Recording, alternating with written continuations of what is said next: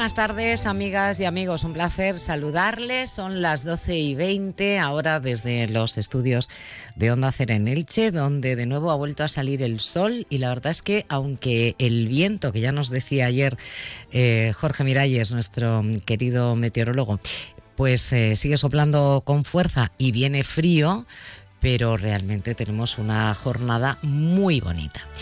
Y espero que también muy agradable la próxima hora y media de radio que les invito, si ustedes quieren, a que sigan compartiendo con nosotros. Ahora para todos los que nos están escuchando en cualquiera de las localidades de las tres comarcas del Vinalopó para informarnos, entretenernos y pasar un buen rato. Y es que de nuevo hoy pues vamos a tener un poquito de todo en el programa. Enseguida vamos a recibir eh, a dos eh, técnicos de la Fundación Elche Acoge. Cumplen precisamente este año sus 30, eh, 30 años de atención a las personas migrantes, 30 años de lucha por la defensa de los derechos humanos y la igualdad. Así que vamos a hablar de todo ello a raíz de los datos interesantísimos que arroja su informe respecto a los eh, proyectos y gestiones y atenciones realizadas durante el pasado 2023.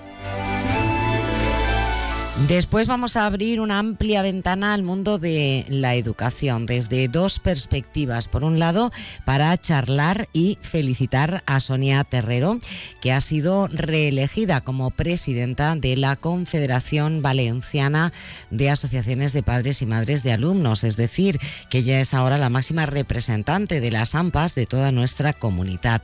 Hablaremos de objetivos y proyectos, también de reivindicaciones eh, para mejorar la calidad educativa de la escuela pública.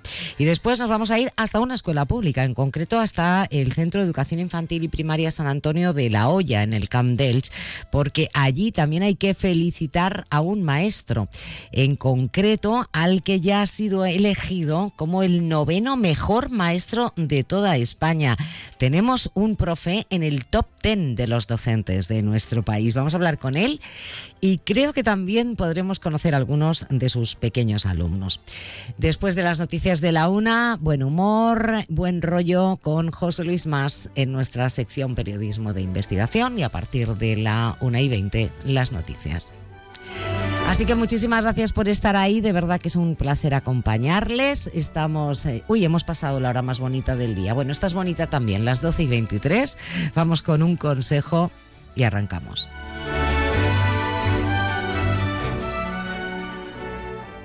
Llega a Elche nuevo centro de mayores Casa Verde. El centro cuenta con unidades específicas de atención a demencias, cuidados y de rehabilitación. Un ambiente acogedor con habitaciones individuales y una amplia terraza donde disfrutar del aire libre, relajarse y socializar. Centro Casa Verde Elche, Avenida de la Libertad 133. Reserva tu plaza. Casa Verde, más de 30 años de servicio cuidando de lo más importante. casaverdemayores.com Más de uno. Onda Cero Elche, Comarcas del Vinalopó. Maite Vilaseca.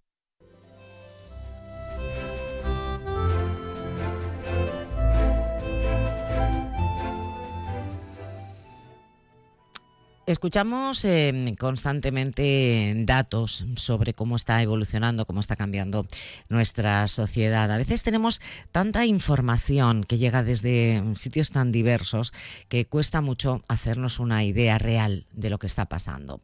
Eh, vamos a hablar hoy de las personas migrantes que, llegan a nuestras ciudades y a nuestros pueblos. En concreto, tenemos datos del informe que ha elaborado la Fundación Elche Acoge respecto a 2023 y que nos habla de la presencia de personas eh, migrantes en nuestro término municipal. Cuando por una parte estamos hablando de que estamos ante una sociedad cada vez más envejecida, donde el número de nacimientos está bajo mínimos, donde necesitamos un aumento de demografía, un aumento de población, pero por otra estamos oyendo críticas constantes a la llegada de inmigrantes, pues ¿qué pasa? Que al final nos cuesta mucho situarnos y entender las cosas. Así que qué mejor que utilizar este informe que, como les digo, ha hecho pública la Fundación Elche Acoge, que lleva más de 20 años eh, tratando eh, con eh, personas migrantes, educando también a, la sociedad sobre cómo, cómo entender y manejar los movimientos migratorios, para que con datos, como suelen decir los políticos que se ponen muy de moda con determinadas frases, negro sobre blanco, pues entendamos hacia dónde vamos como sociedad. Y no lo vamos a hacer solas, porque además lo vamos a hacer de la mano de dos auténticas expertas, como son la directora de Elche Acoge, que es Trini Urbán. Trini, siempre un placer tenerte aquí. Bienvenida, buenas tardes. Gracias a vosotros. Y la responsable de comunicación de la Fundación, que es eh, Laura Hernández. Laura, bienvenida, buenas tardes. Hola, buenas tardes. Vamos, si os parece, eh, Laura Trini, con algunos datos para ubicarnos, ¿no? Pero nos vamos a quedar ahí, o me gustaría pediros que quedáramos ahí un poquito retenido ese, ese, ese comentario constante eh, de que estamos ante una población en Europa cada vez más envejecida una bajada de los índices de natalidad y, por tanto, eh, la demografía eh, que está empezando a ser preocupante.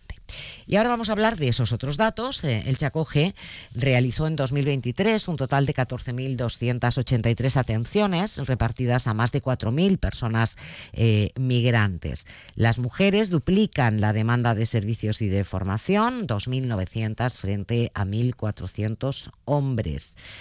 Y ahora con todos estos datos, ¿qué hacemos? Trini. Pues con estos datos vamos a empezar a, desmenuzarlos un poquito y a darles un poco de piel. Eh, como se puede ver en el informe, la Fundación atendió a más de 4.000 personas, como bien dices, eh, fundamentalmente mujeres, más de la. bastante. Hay una presencia de mujeres importante. Y esto tiene su, razón de ser en que desde el 2008, con la grave crisis económica que sufrimos, eh, el fenómeno migratorio cambió de género. Entonces, fundamentalmente venían los hombres a buscarse la vida en los sectores donde había empleo antes del 2008, que era fundamentalmente la construcción, y a buscarse la vida para luego traer a sus familias. Esto se invierte porque en la construcción sabéis que, bueno, eh, sabéis que con la burbuja inmobiliaria todo estalla, ese yacimiento de empleo deja de ser un yacimiento de empleo y la gente que venía para cubrir esos puestos de trabajo dejan de venir. Y son las mujeres las que tienen que empezar a liderar el fenómeno migratorio. ¿Por qué? Hay un porqué porque los yacimientos de empleo donde sí que la persona que llega puede ir encontrando empleo son los cuidados, nuestros cuidados, el cuidado de mayores, el servicio doméstico, esos cuidados que dejamos de hacer las mujeres fundamentalmente españolas porque accedemos al mercado de empleo y alguien tiene que venir a cubrir esos cuidados, que esto es otro melón que podemos abrir otro día, que, son otras mujeres, otras mujeres que vienen de otros lugares del mundo. Entonces se dan cuenta que ellas llegan, encuentran trabajo mm, relativamente rápido, además muchas de ellas internas, con lo cual también ah, eh, tienen casa y todo lo que ganan pueden mm, mandarlo a su país para ayudar a la gente de allí. Y son las que inician ese proceso migratorio y las que invierten un poco el género de, esos flujos migratorios. ¿Eso qué pasa? Eso se traduce en los números que hoy tenemos. Hay más mujeres, más mujeres que han empezado a liderar y se han empoderado de su propio proceso y son las que además ven la necesidad de promocionar, no solamente ya quiero empleo y necesito un empleo para vivir, sino que además yo traigo estudios y una serie de cuestiones que necesito hacer eh, valer en, el país donde estoy ahora viviendo. Y ahí es donde empieza esa otra parte del trabajo, quizá la más desconocida de la Fundación eh, Acoge, eh, que no es solamente una organización asistencial, es decir, no solo estáis para una ayuda de emergencia, bueno, pues para, para alimentos, para ropa o para buscar una solución de vivienda, sino que estáis para formar, porque claro, un porcentaje importante, De estas mujeres que vienen eh, en, sus países de origen abandonaron eh, la escuela muy pronto, antes que sus eh, compañeros varones, por tanto llegan aquí mm, desconociendo nuestro idioma y además con una formación que, incluso roza el, en analfabetismo en algunos casos, ¿no? Totalmente. Eh, también es importante recordar, y bueno, lo has marcado ya, que el Chacoge se desliga un poco de ese trabajo más asistencialista y nosotros lo que pretendemos es, aparte de hacer todo ese acompañamiento ¿no? a la persona que llega aquí, la persona extranjera, le queremos brindar de todas las herramientas posibles para que finalmente, cuando acaba nuestro trabajo con ellos, sean personas totalmente autónomas independientes y, tengan un, y puedan construir un proyecto vital aquí en Elche como cualquiera de nosotros. Entonces, todo el trabajo que, que hacemos desde todas las áreas que componen el Chacoge. Es un trabajo multidisciplinar de todo nuestro equipo técnico.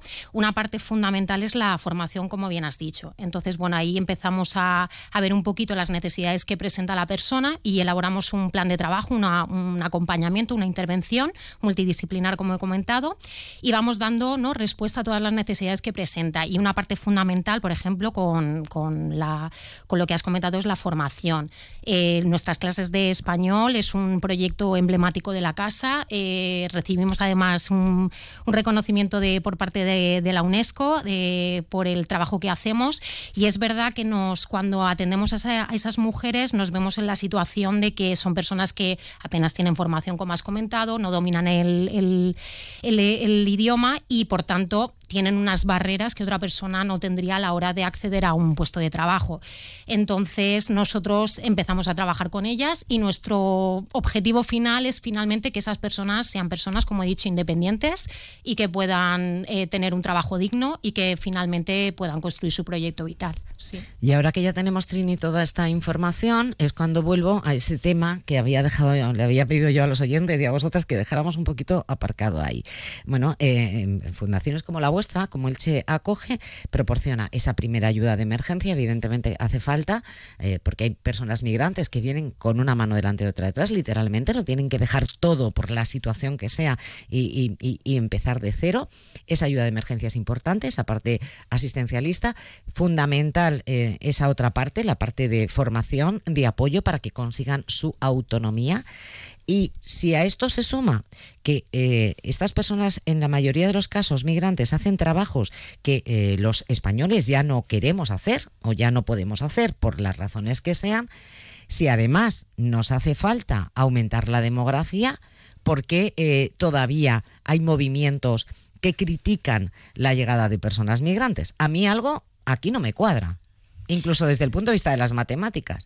Pues eh, sí, no cuadra. Bueno, eh, cuadra, cuadra perfectamente porque hay, bueno, pues hay sectores de la población a nivel político, a nivel ideológico, em, que siguen pensando que las personas migrantes vienen a quitarnos nuestro estado de bienestar. Cuantas más personas hayan aquí, pues tocaremos a menos.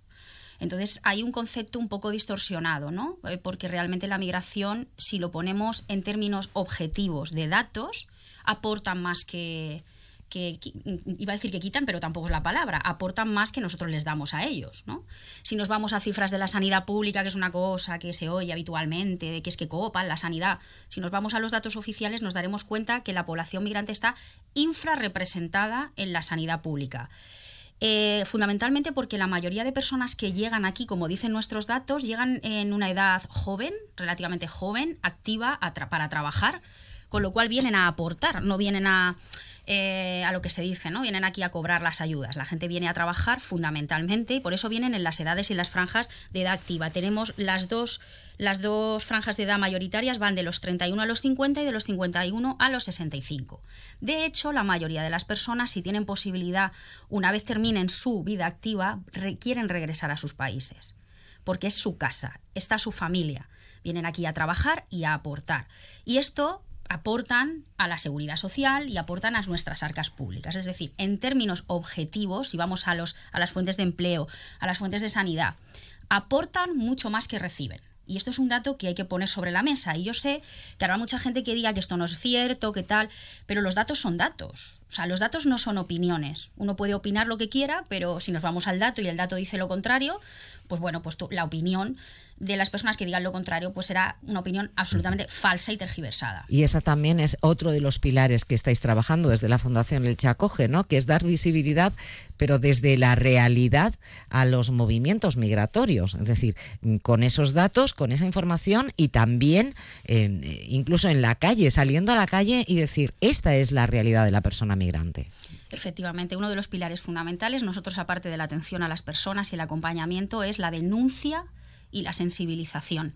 Es el pilar fundamental de la entidad, de la Fundación El Chacoge. Este año cumplimos 30 años y llevamos 30 años saliendo a la calle, defendiendo eh, los derechos de las personas migrantes, dando datos, eh, explicándole a la gente realmente eh, qué son los procesos migratorios, por qué se dan, lo que es verdad y lo que no es verdad, por qué las personas llegan aquí, qué es lo que aportan, qué es lo que les ofrecemos.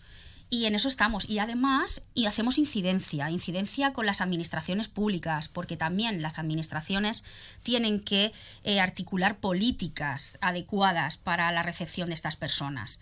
Dejarse de, de, intentar hacer tanto parche, que al final un poco esto es lo que la gente también en la calle ve, ¿no? Porque al final eh, el no escuchar a las, a las entidades y a los expertos en esta materia y el hacer políticas parche o políticas para pan para hoy hambre para mañana, como, como se dice vulgarmente, eh, nos da el resultado muchas veces de que a veces parece que se avance poco y se invierta mucho, ¿no?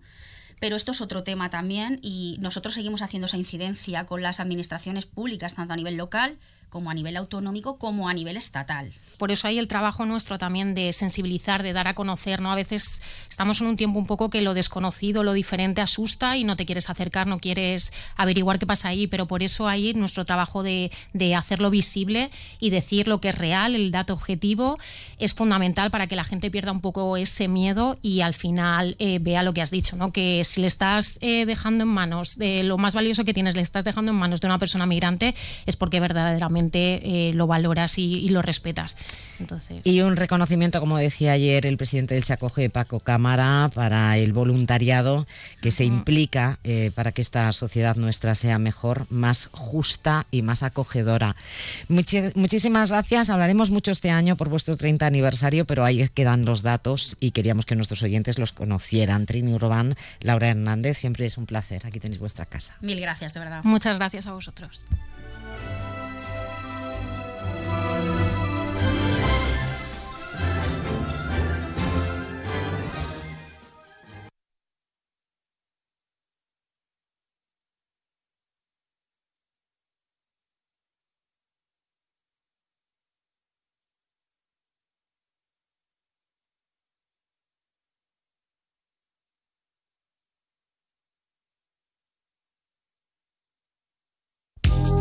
¿Quieres conseguir tu mejor sonrisa con tratamientos que respeten al máximo tus dientes? Bienvenido a la odontología mínimamente invasiva. En Clínicas Esther Sánchez diseñamos tu mejor sonrisa cuidando tus dientes naturales. Esther Sánchez, Beauty Dentistry. Estamos en calle Camilo Flamarión 28 bajo Elche y en calle Valencia 16 bajo El Altet y en clínicasestersánchez.es. Más de uno Elche, comarcas del Vinalopó, Onda Cero.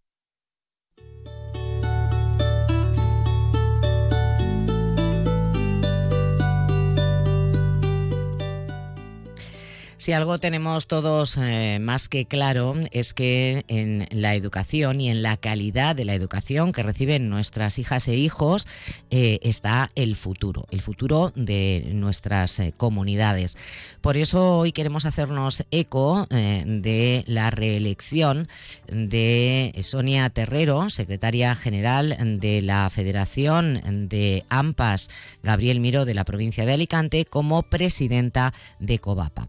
COVAPA? Pues les explico, es la Confederación Valenciana de Asociaciones de Madres y Padres de Alumnos. Es decir, que tenemos a una mujer de nuestra tierra al frente de eh, esta agrupación de todas las AMPAs de la comunidad valenciana. Por lo tanto, en primer lugar, saludar a Sonia Terrero y darle la enhorabuena. Bienvenida, Sonia, buenas tardes. Muy buenas tardes, muchísimas gracias.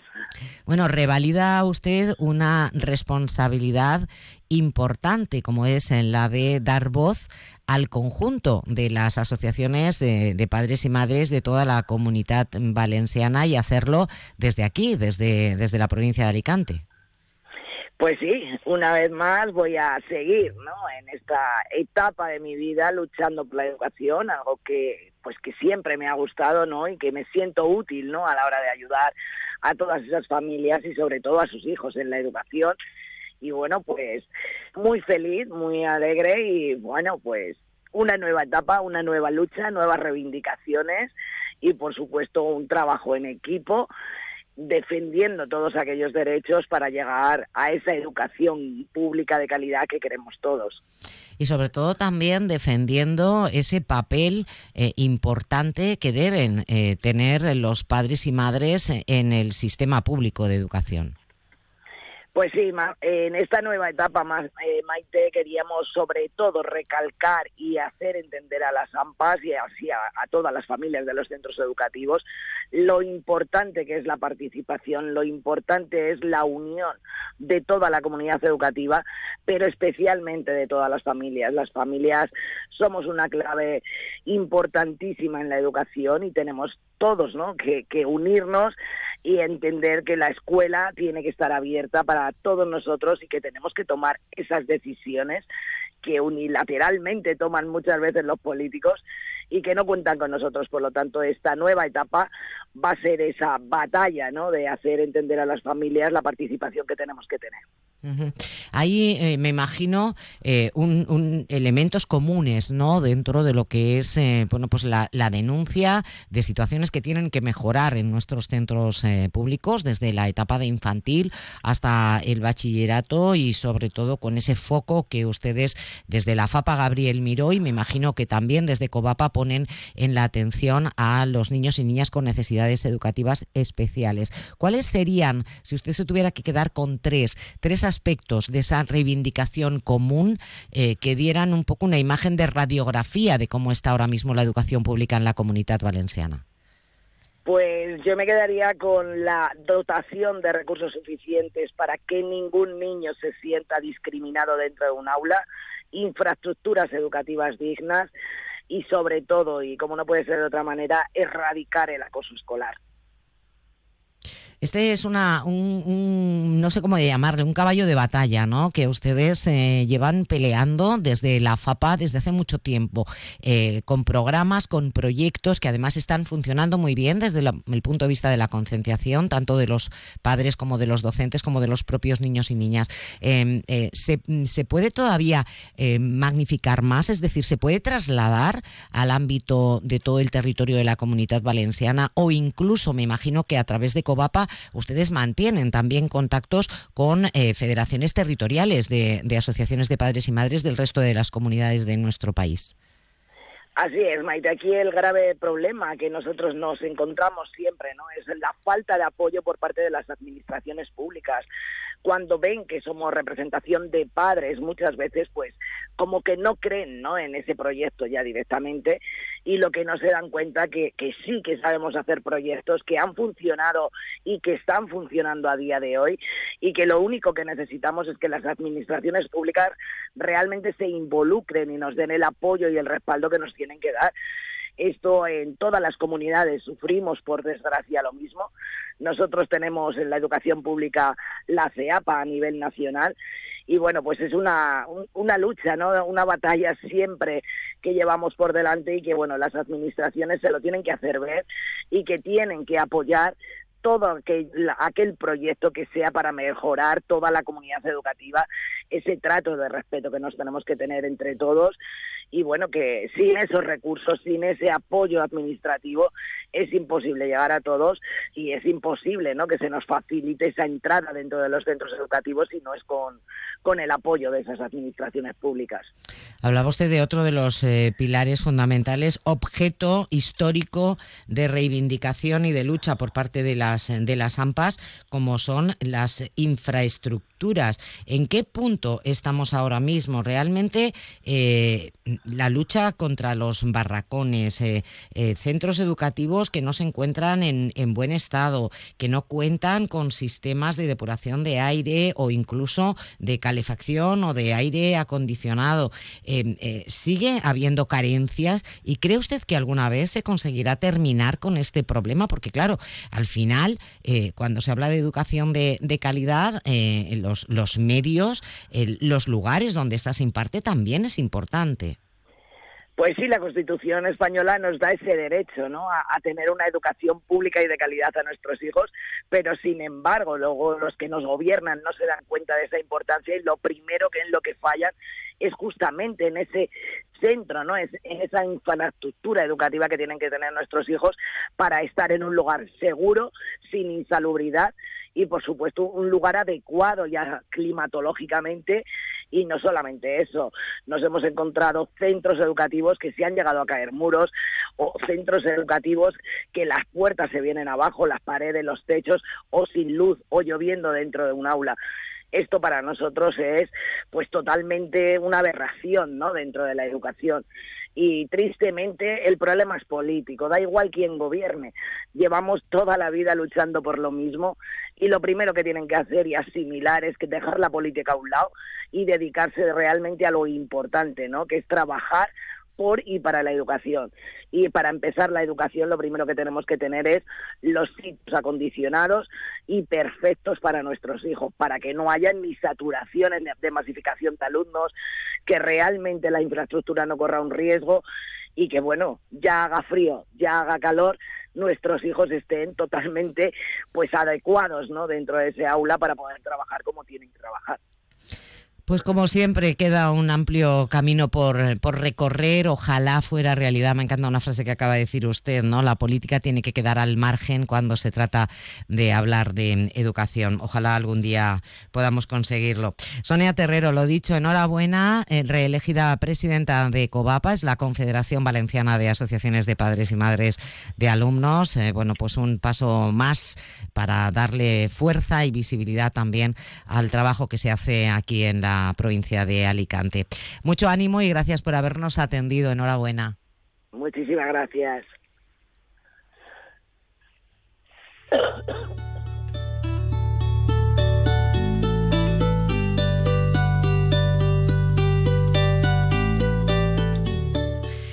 Pero también hay ejemplos importantes de cuando se trabaja bien en educación pública. Enseguida les voy a presentar al que ha sido elegido como el noveno mejor maestro de toda España. Es ilicitano, trabaja en un colegio del Camp Delch y seguro que tiene muchas cosas que contarnos. Ay, me parece que viene con dos invitados muy, muy especiales.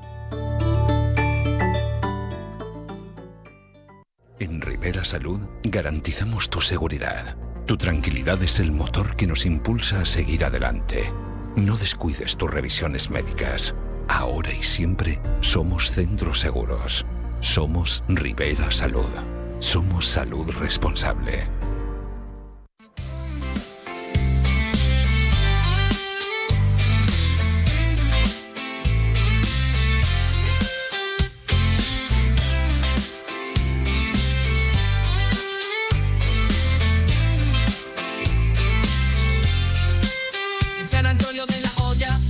Está la clase más genial. Sexto B brillando, somos un equipo sin igual. 26 estudiantes llenos de talento y de pasión. Juntos somos fuertes, somos pura inspiración. En las aulas reímos, siempre aprendiendo sin parar. Sexto B unido, nada nos va a separar. Sexto B la mejor familia. Pero eso que están ustedes escuchando, eh, ya habrán deducido, es el himno, es la canción de la clase de sexto B del Colegio de La Hoya, ubicado en el Camp Delch. Y esto ya es un ejemplo de lo que es un buen ambiente educativo y del buen trabajo que hay detrás por parte del que ya podemos decir a boca llena que es eh, el noveno mejor docente de toda España. Miren si hay maestros, maestras, profesores, profesoras en nuestro país que aquí tenemos la suerte de contar con el noveno mejor. Se llama Fran, Fran López 10. Y yo detrás de este lema, detrás de esta canción, también veo un poquito su mano. 26 estrellas brillando hay amor por la educación y cuando las cosas se hacen con amor, irremediablemente tienen que salir bien. En primer lugar, eh, darte la enhorabuena, Fran, por, eh, por este reconocimiento que te coloca en el top 10 de los mejores docentes de este país y gracias por atendernos. Buenas tardes. Buenas tardes, muchas gracias por la enhorabuena. La verdad es que ha sido toda una sorpresa poder encontrarme entre los 10 mejores maestros de, toda España y, muy agradecido por, por estar, hoy aquí hablando de, educación contigo, Maite. Oye, ¿cómo nace en ti la vocación por, por ser maestro? Pues la verdad es que es una historia curiosa porque yo, al igual que muchos alumnos de bachillerato, cuando me encontraba en primero de bachillerato no sabía muy bien eh, qué carrera querría estudiar en el futuro en la universidad. Entonces, en el, en el IES de La Hoya, número 15, eh, Antonio Pomares, el maestro de filosofía que había en aquella época, propuso un proyecto solidario llamado Educación Solidaria, en el cual debíamos desplazarnos a los campamentos de refugiados saharauis de Titú para eh, permitir a los eh, niños saharauis hablar con, con profesorado, con, con personas nativas para practicar el español. Y fue así, fue la primera vez que yo preparé una clase, una clase de español en este caso, y digamos que aquella experiencia me marcó y descubrió en mí pues la vocación de, la docencia, porque hasta ese momento yo no tenía muy claro a qué quería dedicarme en el futuro. Y ya de, a raíz de ese proyecto tuve muy claro que yo quería ser, ser maestro, sí. Oye, ¿tú eres feliz?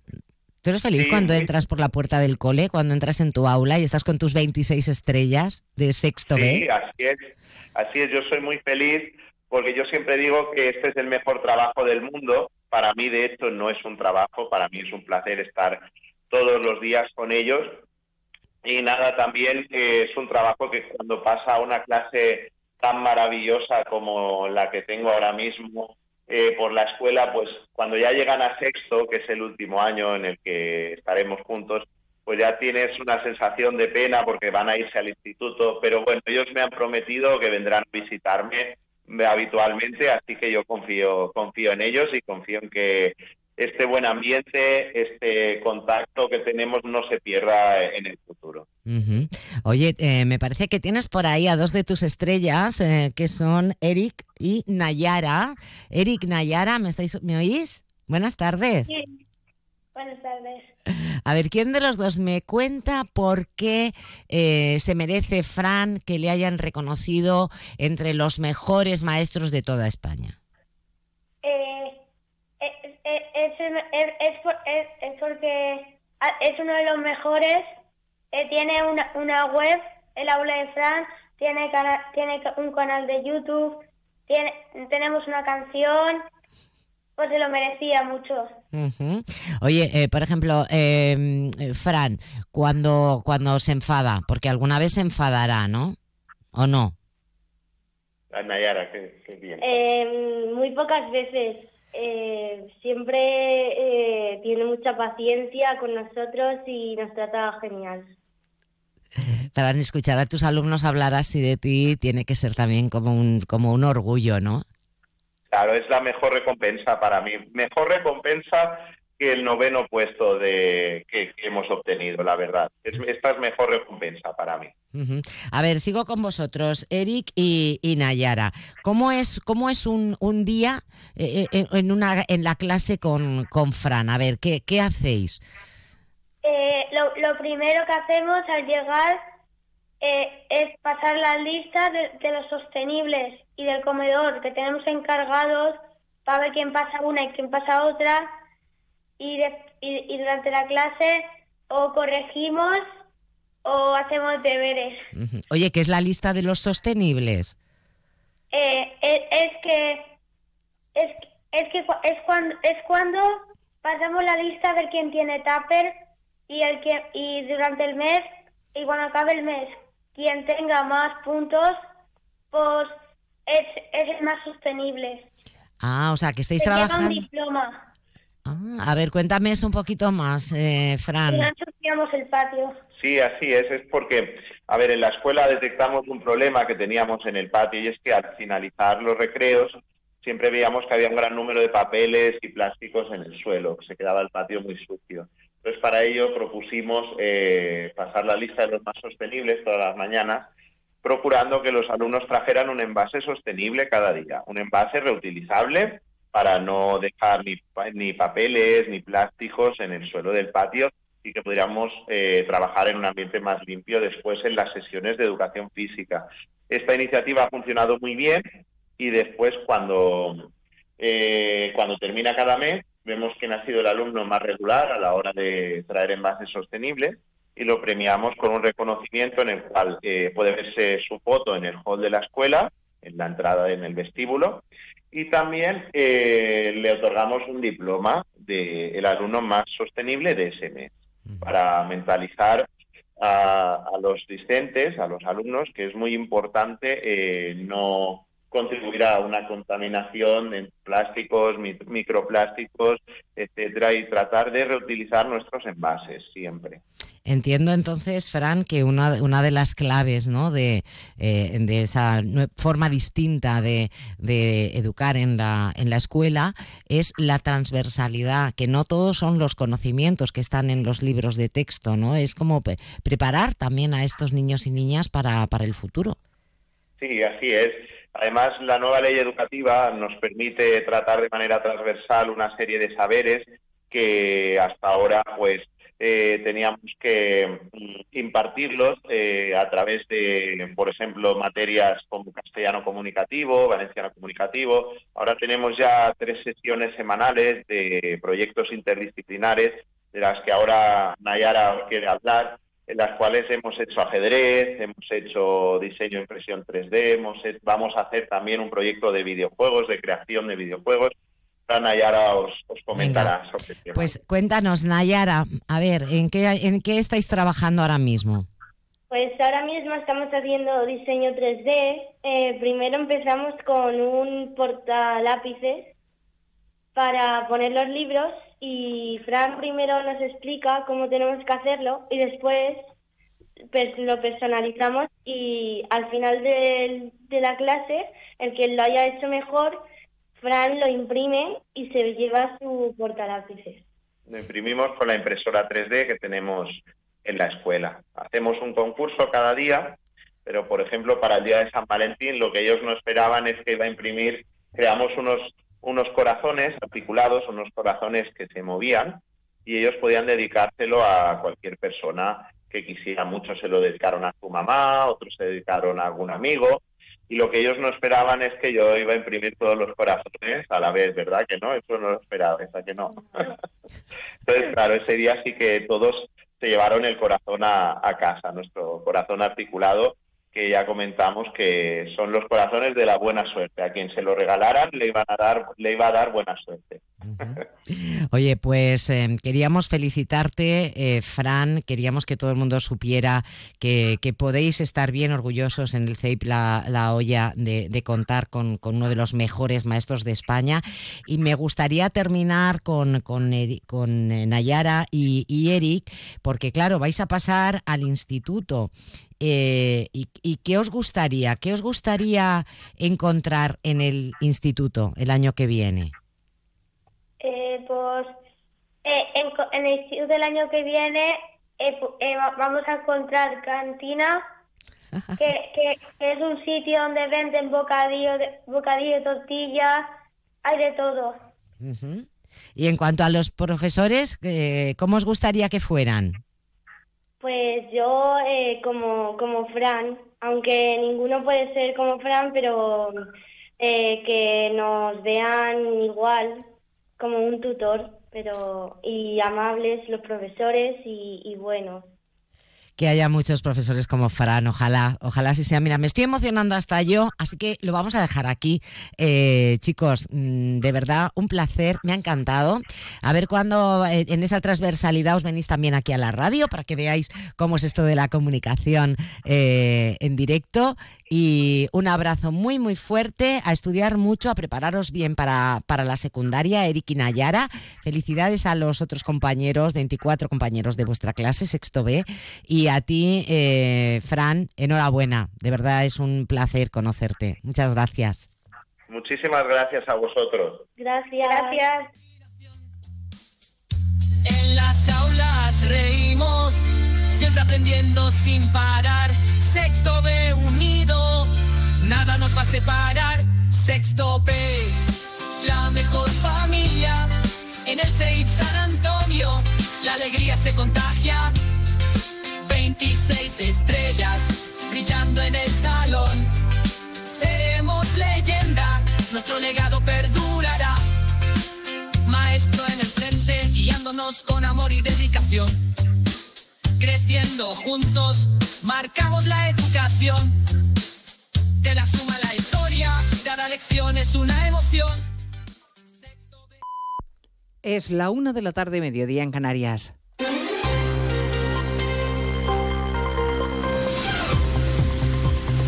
Noticias en Onda Cero. Buenas tardes, avanzamos a esta hora algunos de los asuntos de los que hablaremos con detalle a partir de las 2 en Noticias Mediodía, empezando por el pulso que el exministro Ábalos le mantiene al partido. El PSOE le dio un ultimátum para renunciar a su acta de diputado, el plazo se ha cumplido ya y Ábalos a esta hora de la tarde sigue sin dejar su escaño. Seguimos esperando a que se haga público un comunicado con su decisión final. Y todo podría pasar, que no aguante la presión y se marche o que se quede y ante la amenaza de expulsión se pase al grupo mixto y se garantice sueldo y aforamiento. Acaba de empezar hace unos instantes la rueda de prensa posterior al Consejo de Ministros. De momento no hay alusión alguna de la portavoz sobre este asunto que mantiene la tensión en el Congreso de los Diputados. Cámara Baja, Ismael Terriza. Y esperando que en algún momento aparezca caminando por este edificio de ampliación del Congreso, camino de la sala de prensa, porque Ábalos la ha reservado para leer su comunicado y tal vez responder a las preguntas de los periodistas en una manía de especulaciones sobre si finalmente conserva su acta y con ello su aforamiento como diputado, la hipótesis que más fuerza cobra a esta hora. Pasaría, por tanto, a integrar un atestado grupo mixto y ya sabe cómo sería recibida la noticia por el diputado del BNG, Néstor Rego. La verdad es que en el grupo mixto ya estamos al completo. ¿no? De hecho, empezó la legislatura con tres parlamentarios, tuvieron que hacer sitio a los cuatro de Podemos escindidos de sumar y ahora tendrían que habilitar un lugar al exministro de Fomento, es número tres del PSOE y exflamante portavoz de la Comisión de Interior. Esperemos, por tanto, si el caso Coldo convierte a Ábalos en un diputado raso y es miembro del PSOE. Quien interviene hasta ahora es el portavoz del PP, Miguel Tellado, quien ha dicho que no es el caso Coldo ni el caso Ábalos, sino el caso Sánchez. Bueno, a la espera de lo que pueda pasar, el varón socialista Emiliano García Paje hacía su pronóstico esta mañana en más de uno, cree que Ábalos terminará cediendo por responsabilidad política. Yo no me he imaginado a Ábalos en, en clave de, sí, de, estar en política y obviamente mientras estás en política cobrar de la política, como es lógico, pero no, no me he visto en una afición por, por lucrarse personalmente. ¿eh? Eso no quiere decir nada para lo que significa la responsabilidad política. Eh, después de cuarenta y tantos años de democracia hemos llegado a establecer una responsabilidad política casi universal. A partir de las dos les contaremos el desenlace si es que lo hay. Y hablaremos además del acuerdo de presupuestos en Cataluña al que han llegado el gobierno de Aragonés y el PSC de Salvadorilla que van a firmar esta misma tarde en el Palau de la Generalitat. Un acuerdo al que le siguen faltando apoyos para alcanzar la mayoría absoluta. De ahí el llamamiento a la responsabilidad del líder del PSC. Decirles que hoy damos un paso importante para dotar a Cataluña de unos presupuestos pero efectivamente no es un paso suficiente. Desde el respeto al resto de formaciones políticas, pues yo me permito hacer un llamamiento a que todo el mundo esté a la altura un día más es noticia la imagen de los tractores. A pesar del compromiso de los ministros de Agricultura ayer en Bruselas de reformar la PAC, la política agraria común, el sector del campo sigue en pie de guerra hoy con protestas en Cataluña, Monsevals. En estos momentos se encuentran cortadas la A2 y la AP2 en Lleida en los dos sentidos de la marcha. Los agricultores prevén que la movilización sea indefinida y no descartan pasar la noche si las administraciones no dan respuesta a sus exigencias. Por otro lado, en Girona los cortes continúan en la la AP7, pero los manifestantes han abierto paso durante un rato para dejar salir a los camiones que llevaban atrapados desde esta madrugada. Una acción que hacen con el objetivo de dejar la vía libre de vehículos para continuar con la protesta. Medio país está afectado a esta hora por un temporal con alertas por lluvia, viento o nieve. Hay riesgo de desbordamiento de varios ríos en Navarra, cortes de carreteras e incidentes por nevadas. Y en Burgos se ha activado la fase 1 de emergencia por lluvia. Redacción en Castilla y León. Héctor Rodríguez. En Castilla y León preocupa especialmente la situación en la provincia de Burgos, donde desde esta mañana está activada la situación 1 de la fase de emergencia, el plan de protección civil ante el riesgo de inundaciones en los ríos Ebro y Duero. Así, el Ayuntamiento de Miranda de Ebro permanece pendiente de la situación y espera un pico máximo del río en torno a las 5 de la tarde. Por su parte, continúa en nivel amarillo el río Arlanza en las localidades de Peral de Arlanza y en Quintana del Puente. En Ceuta se han producido casi 100 entradas de inmigrantes en situación irregular en apenas 24 horas sirios, marroquíes o argelinos que han llegado a la ciudad autónoma, la mayoría de ellos han nado. La buena relación que, que España dice tener con Marruecos no se refleja en ese repunte migratorio. Redacción en Ceuta, Llorena Díaz. La presión migratoria sigue incrementándose en la ciudad autónoma. Esta madrugada se ha activado nuevamente la Guardia Civil y Salvamento Marítimo en la zona de Benzú ante la llegada de varios grupos de inmigrantes. Estas personas se han lanzado al mar a pesar del temporal de Poniente y el riesgo que esto supone para bordear el espigón que separa Ceuta del pueblo próximo en Marruecos de Beliones. En algo más de 24 horas han llegado más de 100 personas, entre ellos menores y de otras nacionalidades como argelinos y sirios. Pues en 55 minutos hablamos de todo ello cuando comentemos la actualidad de esta jornada de martes 27 de febrero. Elena Gijón, a las 2, Noticias Mediodía.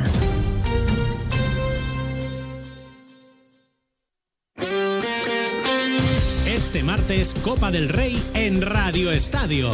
Desde las 9 de la noche, en la web, la app y en las emisoras del País Vasco y Mallorca, partido de vuelta de la semifinal.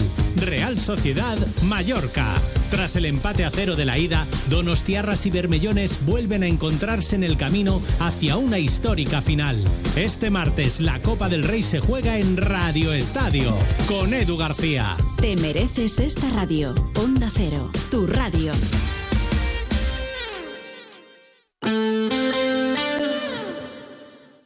Onda Cero Elche, Comarcas del Vinalopó, 102.0 FM.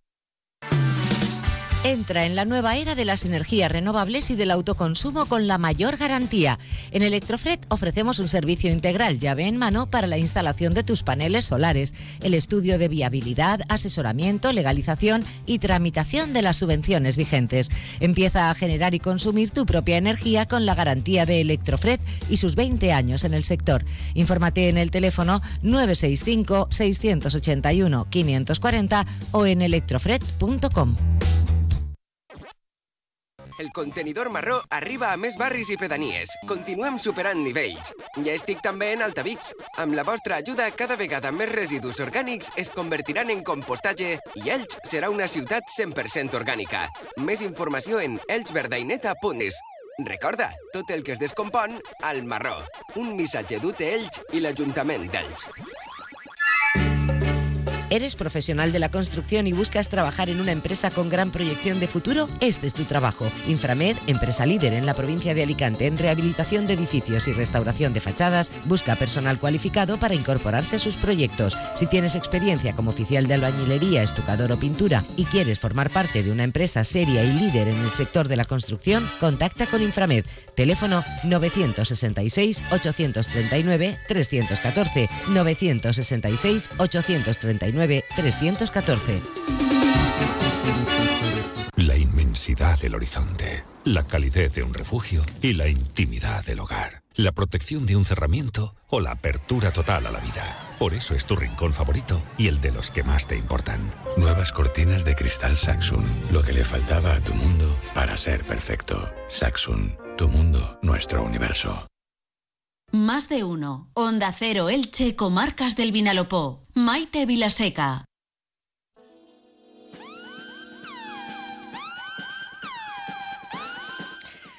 Ahora que ya nos hemos puesto al día de la actualidad nacional e internacional con las noticias de la UNA, lo que hacemos es eh, prepararnos para pasarlo bien. En esta sección que llega cada martes a esta hora que se llama Periodismo de Investigación y que protagoniza José Luis Más, de los más de toda la vida. Bienvenido José Luis, buenas tardes. Hola, ¿qué tal? Bueno, me parece que con esta alegría con la que te estamos recibiendo, no sé si encaja muy bien con el tema sobre Bueno. el que has estado investigando. Oye, eh, son curiosidades sobre muertes de famosos y sus entierros. A, a lo mejor hay que relativizar también, ¿no? Sí, eh, bueno, es verdad, todo, todo. Claro. Todo, todo lo que tiene un yin tiene un yang. Bueno, Exacto, muy bien, muy bien, muy bien, Maite. qué bien hilado. No he podido Sí, sí. cantar, pero a ver si me das pie en algún momento. Bueno, ahora puedes cantar la marcha fúnebre si te la sabes. Tan, tan, tan, tan, tan, ton. No, venga, vamos allá, porque Eh, eh, nos traes curiosidades de Era la marcha famosos. fúnebre o, o un politono del Nokia. ¿eh? De verdad, un día vas a abandonar tu crueldad, ¿no? Es- no, Conmigo. no, porque tú y yo tenemos esta relación de amor-odio que tantas satisfacciones nos trae, porque los oyentes y las oyentes nos lo reconocen, que eso es importante. Que a mí siempre me dicen, en el fondo os queréis, que es como, bueno, nos hemos querido siempre, la- la- pero jugamos un rol este de, como, como Mulder y Scully, Ya. o Scooby y Doo, o Ramón y Cajal, las grandes parejas de la historia. Vale, muy bien. Empeza- empezamos por Eugene Shoemaker, ¿vale? Que es considerado pues uno de los padres de la ciencia planetaria. Eh, fue una de las personas que descubrieron el cometa Shoemaker-Levy 9 y también es la única persona que Como ha su sido propio el- nombre indica, porque claro, si él descubrió el planeta, pues lo lógico que le ponga su nombre. O- Tendremos que hablar un día también de estas cosas. Sí, esto es yo un recuerdo ¿no? que un día, eh, hablando con Victoriano Canales, eh, le preguntábamos, bueno, ya quizá mu- muchos de nuestros oyentes ya le conozcan, porque de vez en cuando se pasa por aquí por el programa y nos habla pues de las perseguidas y de la lluvia de estrellas y todas estas cosas. Le mandamos un saludo. Y yo le decía, vamos a ver, ¿quién le pone los nombres a los planetas? Igual que quién le pone los nombres a los huracanes, Que a las tormentas, a los eh, tifones. No, no, pues que sepas que en el caso de los eh, fenómenos estos meteorológicos, cada vez le toca a un país elegir el nombre. ¿Ah, sí? Sí, señor. Entonces, claro, cada país elige el nombre que le parece oportuno. Pero esto lo dejamos para otro día. Sí, Vamos sí, con bueno, los- como bueno. hemos hablado también de quién, y lo tenemos que recuperar porque eso es muy curioso, de quién le, nombre, le, le pone nombre a las operaciones eh, policiales y por qué. Que eso también lo hemos hablado en la sección varias veces. y lo Mm. El caso. Brugal, por ejemplo. Por ¿eh? ejemplo, que era porque por el ron. Claro, claro, porque se ve O que, el- que se tomaban algunos chupitos después de comer. no Es- sé. exacto, pero todo el Pikachu, hay varios casos, Correa también, eh, hay varios casos. Muy, eso te ha salido mejor, ¿eh? Te lo tengo que decir. Igual eres hentai ahora o como se llame eso. El hombre hentai creo que no es el puso término nombre adecuado. a los animales. Man gave name to all the animals in the beginning, long time ago. Me has puesto con el- me has puesto en espera porque como estoy al teléfono parece que me- enseguida la atendemos. Que atención al cliente onda cero. Venga, bueno, entonces, Bueno, Eugene los Schumacher, que este señor le puso su nombre porque descubrió un, un, un planeta. Y además tuvo, ha tenido el privilegio de ser el, Un la única cometa, persona perdón, descubrió un cometa. un cometa, enterrada en la Luna. ¿Vale? Pues en la- misión exploradora del año 1999 se le, tras- se, le, se le trasladó dentro de una cápsula de policarbonato en un termosellado de aluminio y ahí está enterrado el señor. En la luna. En la Luna. Eh, Esto lo que pasa es que a los familiares se lo pone muy difícil para ir a, Sí, es que para ir a tiene, El día de todos los señor, santos pues, tienen un claro, problema exactamente. Bueno, podéis mirar a la Luna con respeto. Yo que sé, no sé, no sé cómo lo harán. y las flores tus- flotando eh, fuera de la gravedad y todas Para que veas. cosas. Uno de tus amiguitos, Frank Sinatra, que sé que te gusta mucho. Fly me to the moon. Mira, que eso sí que está bien hilado. Hombre, visto. Está muy bien. No, yo creo que no te has dado ni cuenta de lo que has hecho. Fíjate que es como mejor se hilan las cosas. Bueno, es mi tuvo- inteligente nata, o sea, Esa que te sale solo. que te sale. Eh, Frank Sinatra tuvo un, un funeral tradicional católico, pero tuvo su toque de originalidad. En su ataúd se introdujo una botella de whisky, un encendedor cipo y 10 centavos por si necesitaba hacer una llamada de emergencia. Por si Era- se- y, se le, y si le ponían a mano una cabina telefónica. Claro, eh, bueno, el hombre cuando se murió con 10 centavos podías llamar por teléfono, ahora con 10 centavos probablemente no puedes hacer Entonces, nada. el problema es cómo metes la cabina telefónica en el ataúd. Ah, pues si, pues si se despierta, digo yo, pues tiene que levantarse, genio y figura hasta la sepultura. En su lápida se puede leer, lo mejor está por venir. Eso está muy bien. Eso Qué me parece bien, ¿eh? estupendo. Venga. Frederick Baur, que seguramente no sabréis quién es, No. pero lo habéis tenido cerca más de una vez, indirectamente es el diseñador del tubo de patatas fritas Pringles, que todos conocemos.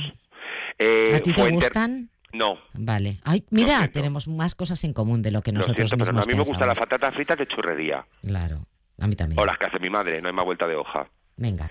Frederick Bauer, que Pues es el que inventó pidió- el tubo de las patatas fritas Digo Pringles. yo, te he puesto ahí, te lo he puesto en bandeja. Bueno, pidió específicamente que sus restos fueran depositados en un contenedor de patatas Pringles. ¿En serio?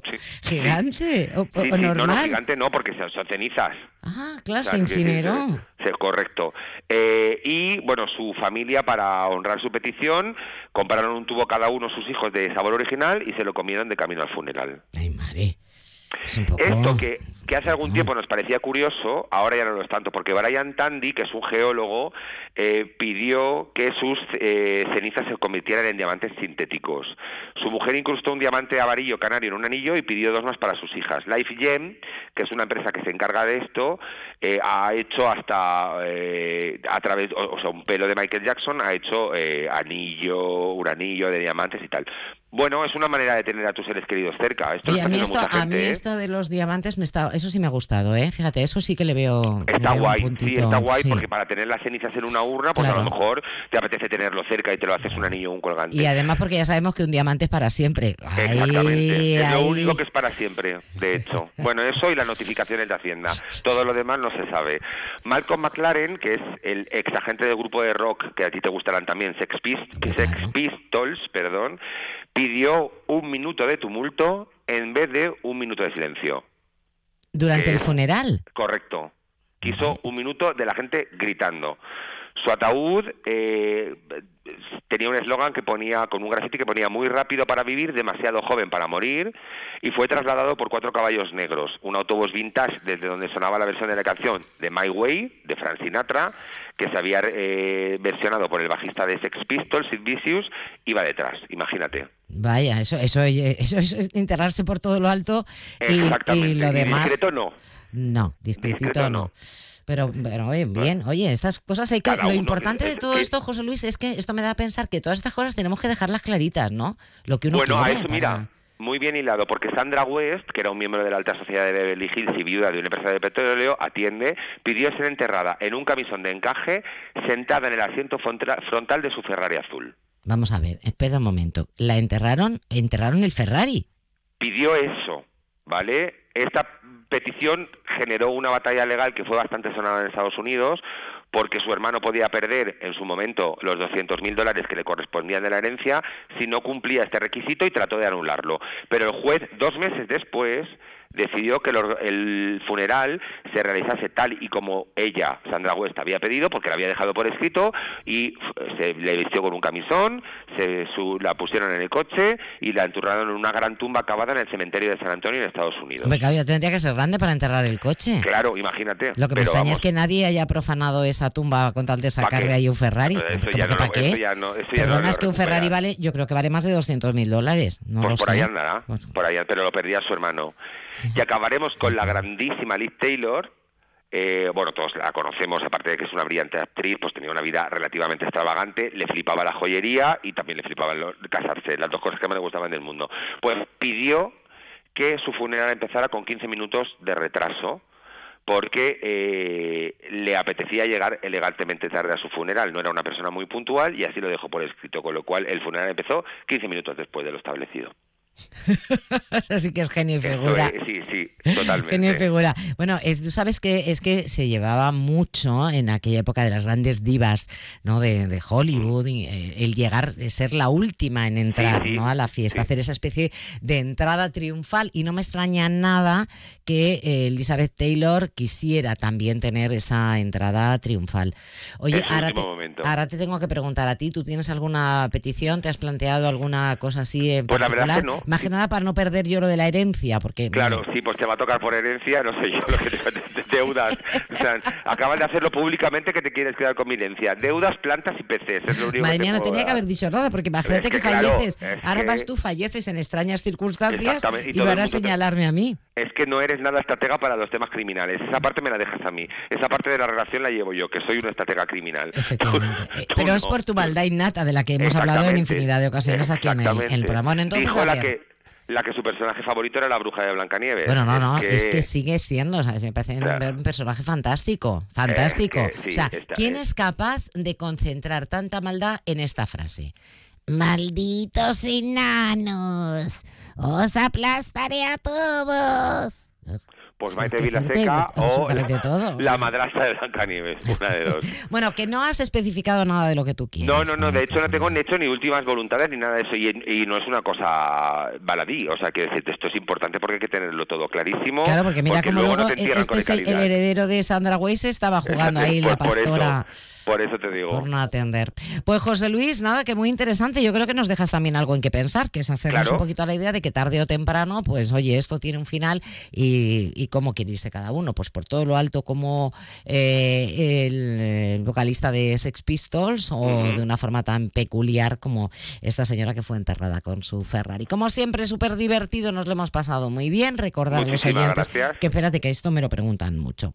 Que Toda, todos los podcasts de esta sección Periodismo de Investigación con José Luis Más están en nuestra página web. Los pueden ustedes escuchar y disfrutar cuantas veces quieran. José Luis, que un placer. Muchísimas La semana que gracias. viene te prometo algo más alegre.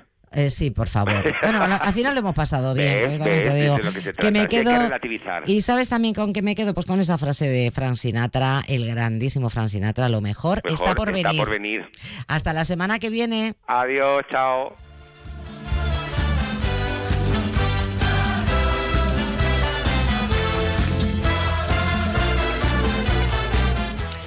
Bueno, y ahora con lo que les dejamos es con las noticias. Primero la actualidad del deporte y después la de carácter general. Por mi parte es todo. Sigan disfrutando de la radio y de la tarde en la compañía de Onda Cero. Sean lo más felices posible y hasta mañana.